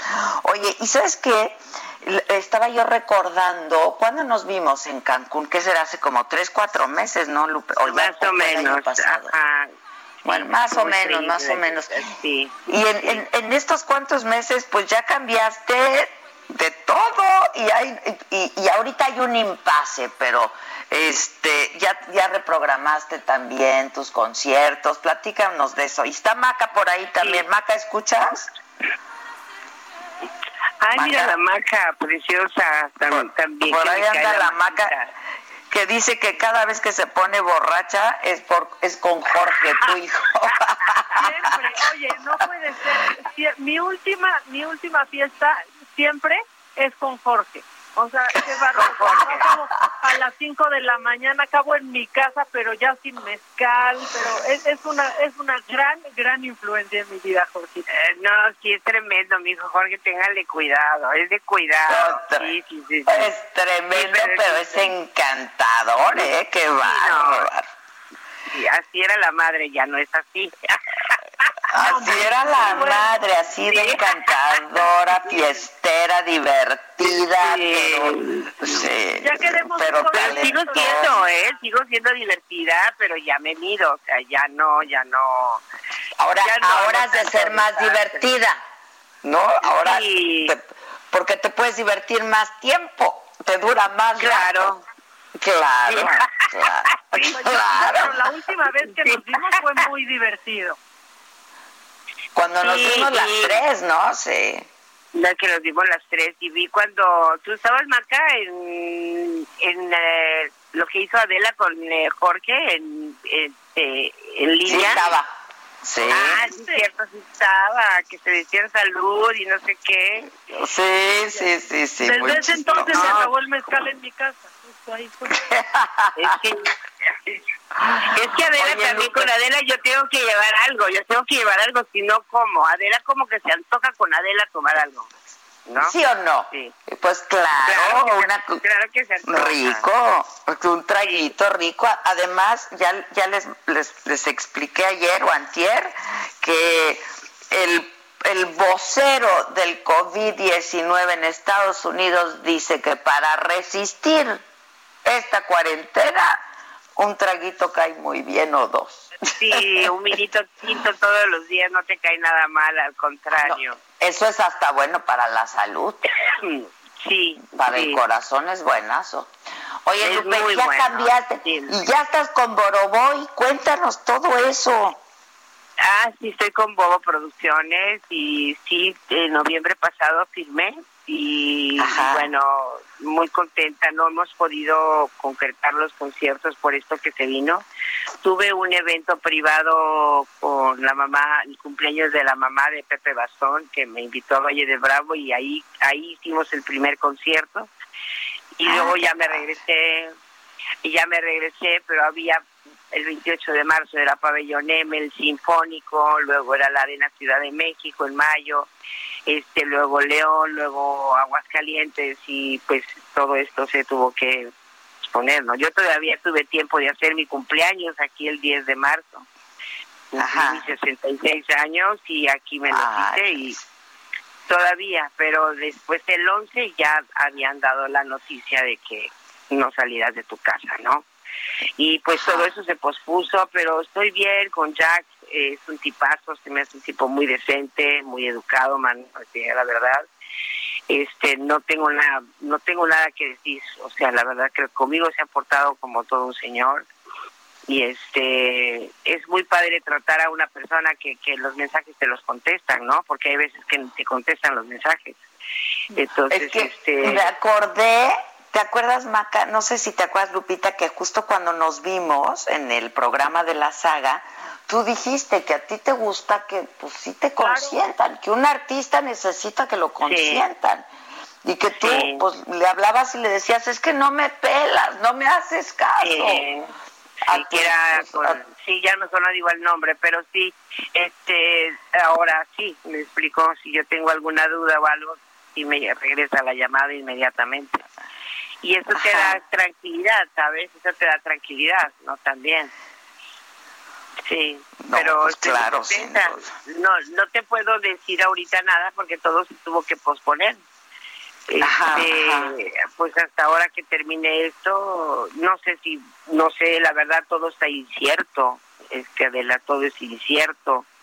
Eh, las fechas están como volando, no tienen una, Sí. no tienen un lugar fijo, un tiempo pues, una fecha fija, no, no, ahí están pero volando, no, no se sabe si esto va a durar, si no va a durar, si, si no, no tengo idea. Lo que sí te puedo decir es que yo estoy haciendo más vieja cada día. Entonces, si no se apura esto, pues ya me quedé en mi casa. No, este, eh, eh, entre más vieja, más quemando chiles, chingona. quemando chiles. Con Ninfa. sí, sí, seguramente, Ya, ¿no? ya Sí. acaba uno, acaba uno haciendo eso con los chiles, quemándolos, Sí. hija. seguramente, ¿me entiendes? Entonces, pero Oye, este, fíjate que es un poco el temor que yo tengo, el, es un poco, no el temor, sino es que la duda que yo tengo es que no sé si vaya yo a seguir cantando. Porque ese es como un punto, es como es como un, un paréntesis todo esto, como para que yo también analice si Dios le está hablando a mí, a mí, en, porque nos habla, ¿no? A todos, estoy hablando de mí, ¿no? Y es realmente el momento en que yo tengo que meditar y, pedir dirección, pedirle dirección de, de, de que si ya esto ya terminó para mí y de realmente quedarme en mi casa y, y ver viajar con mis nietos, viajar con mis hijos, este, no sé, yo siento que que igual esto para mí ya caput, ¿no? O sea, para mi punto de vista, ¿verdad? Siento que, que es así. Porque es demasiado... No, Eso no, la perdonaría el coronavirus, no me vengas con eso. No. No, ya son 50 años cantando, ya no creas que no, no, ya no lo disfruté, ya lo disfruté, creo que mucha gente también, espero que haya sido así, ¿no? Pero yo siento que sí hay etapas en tu vida en que, en que tienes que pensar en que lástima no me gustaría causar, a mí no me gusta, no tengo la posición tampoco de que, ay, si no trabajo no como, gracias a Dios estoy bien.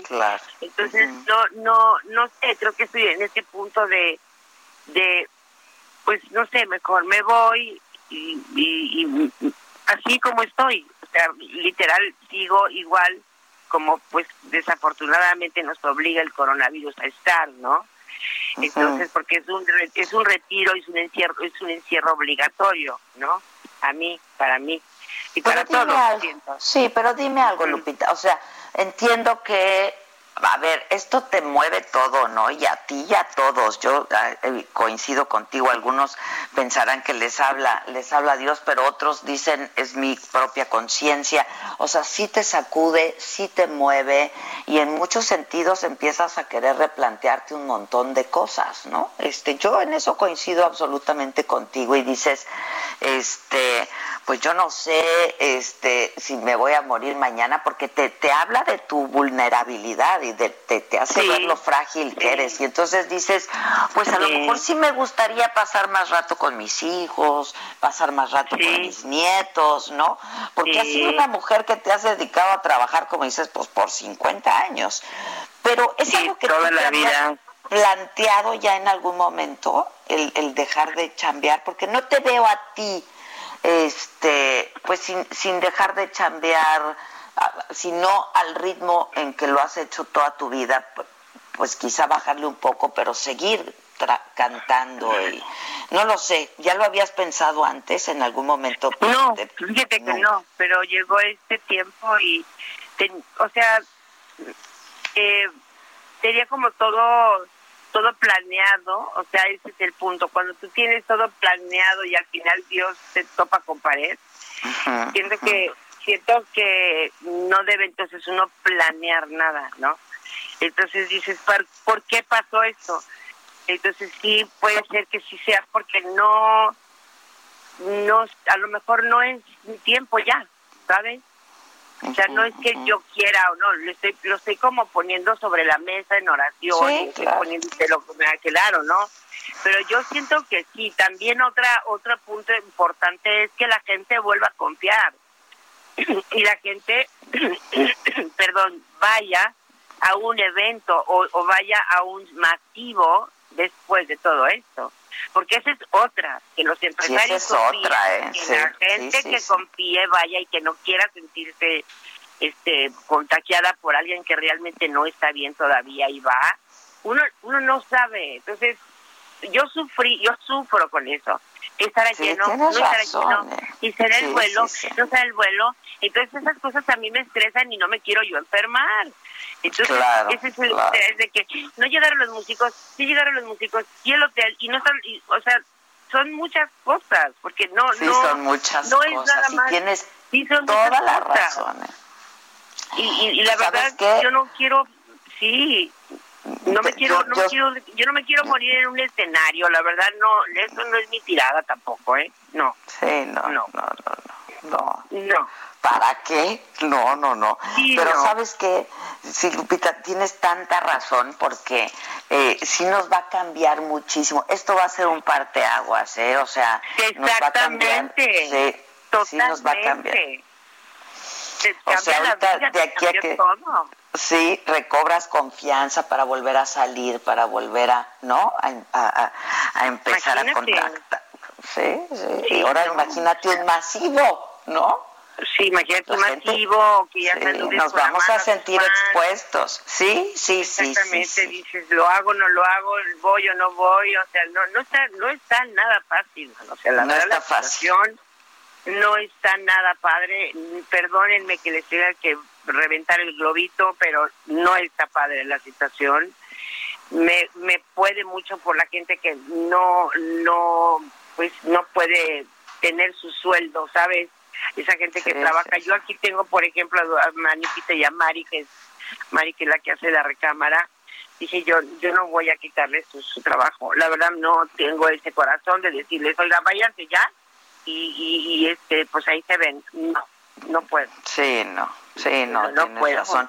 Oye, y los músicos que viven de esto, viven de cuando trabajan, Lupita, ¿no? Claro. Exactamente, y, que ahora no puedes pagarles, obviamente, lo que pagabas antes de que pasara esto, pues tendrías que bajar una nómina, ¿no?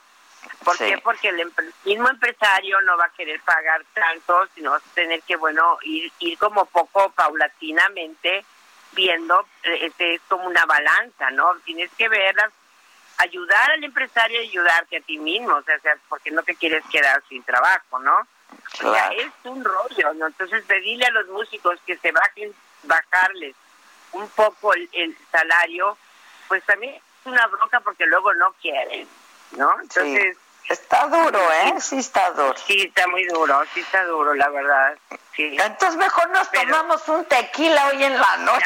Ay, claro, mano. Yo ahorita me voy a, me voy a tomar mi vinito tinto, mano, y una pues pastita rica con camarones y a gusto, mano, ya. Pues ya, estoy de acuerdo. Hazlo, hazlo y disfruta. Y mira, antes de que tomes ninguna decisión, Lupe, vamos a hacer una cosa. No tomes decisiones, disfruta y nos vemos en cuanto acabe esto y platicamos largo, porque me va a dar mucho gusto platicar contigo, porque yo coincido en mucho contigo, ¿eh? De veras, en mucho coincido contigo. Hay que replantearnos un montón de cosas, la verdad. Claro que sí, claro que pues Yo creo que es una buena ocasión para hacerlo. ¿Tú sabes cuánto te quiero? Me encantaría. Yo y sabes cuánto, cuánto te admiro como mujer, como artista.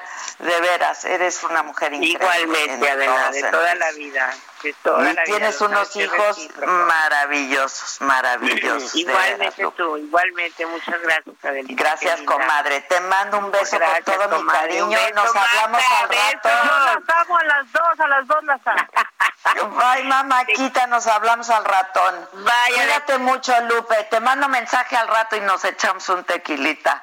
Que sí, claro que sí. Ya estás. Cuídate, Lupe. Gracias. Y a todos ustedes, gracias siempre. Gracias por su atención y compañía. Y sí, dediquen este tiempo. Este no hay, no hay tiempo libre, es mentira, no hay tiempo libre, no tenemos tiempo libre porque, ¿qué creen? No tenemos tiempo que perder. Entonces, dedíquenlo un poco a la reflexión, a replantearnos un montón de cosas. Eh, intercambiamos puntos de vista, ¿eh? ahí empiezan a surgir un montón de cosas. Este, yo entiendo perfectamente lo que, lo que, por lo que está pasando Lupe, por lo que piensa, esto te sacude, te sacude, te mueve y te dice, a ver, a ver, lo has hecho bien, ¿qué, habría que cambiar en tu vida? Y pues vamos a replantearlo. Mamaquita, tú lo has hecho muy bien, que pases un buen fin de semana. Eh, hablamos al rato y nos, nos tomamos también nosotros un tequilita, ¿no? Ya se fue. Bueno, a todos ustedes, gracias en la cabina, gracias, pasen un buen fin de semana, estamos en contacto siempre a través de mis redes sociales. Los quiero mucho. Bye. Esto fue Me lo dijo Adela. ¿Cómo te enteraste? ¿Dónde lo oíste? ¿Quién te lo dijo? Dijo Adela por Heraldo Radio, donde la H suena y ahora también se escucha. Una estación de Heraldo Media Group. Hi, I'm Daniel, founder of Pretty Litter. Did you know cats tend to hide symptoms of sickness and pain? I learned this the hard way after losing my cat, Gingy. So I created Pretty Litter, a health monitoring litter that helps detect early signs of illness by changing colors, saving you money and potentially your cat's life. Pretty Litter is veterinarian developed, and it's the easiest way to keep tabs on your fur baby's health right at home. Go to prettylitter.com and use code ACAST for 20% off your first order and a free cat toy. Terms and conditions apply. See site for details.